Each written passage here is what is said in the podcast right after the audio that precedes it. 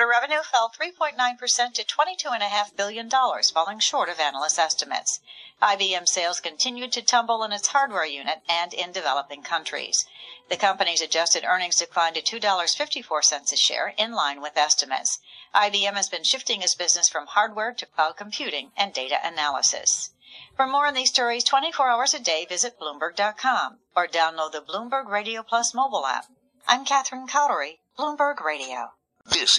But housing starts, industrial production, they impacting the market as well. New home construction rose by nearly 3% to 946,000 units, falling short of the consensus forecast, and building permits declined. That's not a good sign. Now, industrial production, on the other hand, up 0.7%, more than forecast, after a February gain that was twice as big as previously reported. And manufacturing, 75% of industrial output, up 0.5% on top of a 1.4% increase. Joining us on the Ring Central phone line now to tell us what this all means for the economy, Ellen Hughes And she is Global Chief Economist at Ford Motors. Shall we start with industrial production? output of motor vehicles and parts was down last month, but they were up nearly 7% the month before. Manufacturing looking a lot stronger in February than people thought, too. I think this is really a solid report. Of course, it blew by the consensus, as you know, with the upward revisions to prior months. Manufacturing is really the focus here in the report. So we're now up 2.8% year over year. The total's up 3.8%.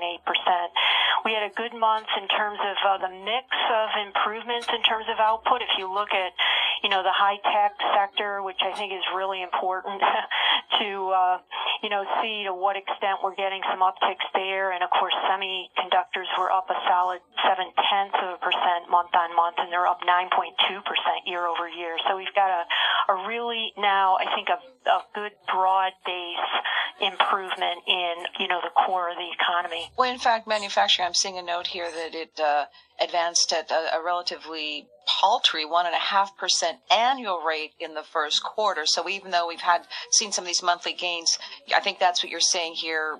Still not as strong as you'd like to see it to say and see the economy more broadly than is really uh, accelerating. And the inventory, there was inventory build late last year, right, Ellen? And people think that's another reason we had the slowdown. But when we got the latest business inventories numbers, you still you still see a high level of inventories relative to sales in February, anyway. Yeah, I think there was some stock build, and obviously businesses, if they don't see the end market start to improve, that's uh, really a challenge for you know the production rates. But I I really caution a little bit of you know kind of reading too much into Q1, as you know, with weather related impacts and so forth. I I, I sort of kind of haircut or discount uh, some of some of the data that we've seen in the last three months, and that sounds a little bit like a cop out, but you know, we, we really have to stay tied to the data. April, May, June are going to be absolutely critical. That's going to round out the fifth year of this economic expansion, if you can believe that. We're mm-hmm. going to be closing out year five. And, um, you know, so I, I think that's something we need to look at. And in terms of the auto sales outlook, you know, we're still um, in, in good stead here. We're, we're calling 16 to 17 million units of sales this year, including medium and heavy duty sales. And, you know, if you look at what's happened in terms of auto uh, production, you know, look at the Fed release today. It's, I mean, it's just remarkable the amount of increase. We're up, you know, so, so much since the uh, terrible trough of April 09 in terms of uh, domestic motor vehicle assemblies. So, Ellen, what are you keeping an eye on most in, in order to give you a signal about the economy? Well, you know, we're global, so we're looking very carefully at uh, the releases uh, coming out of China yesterday and today.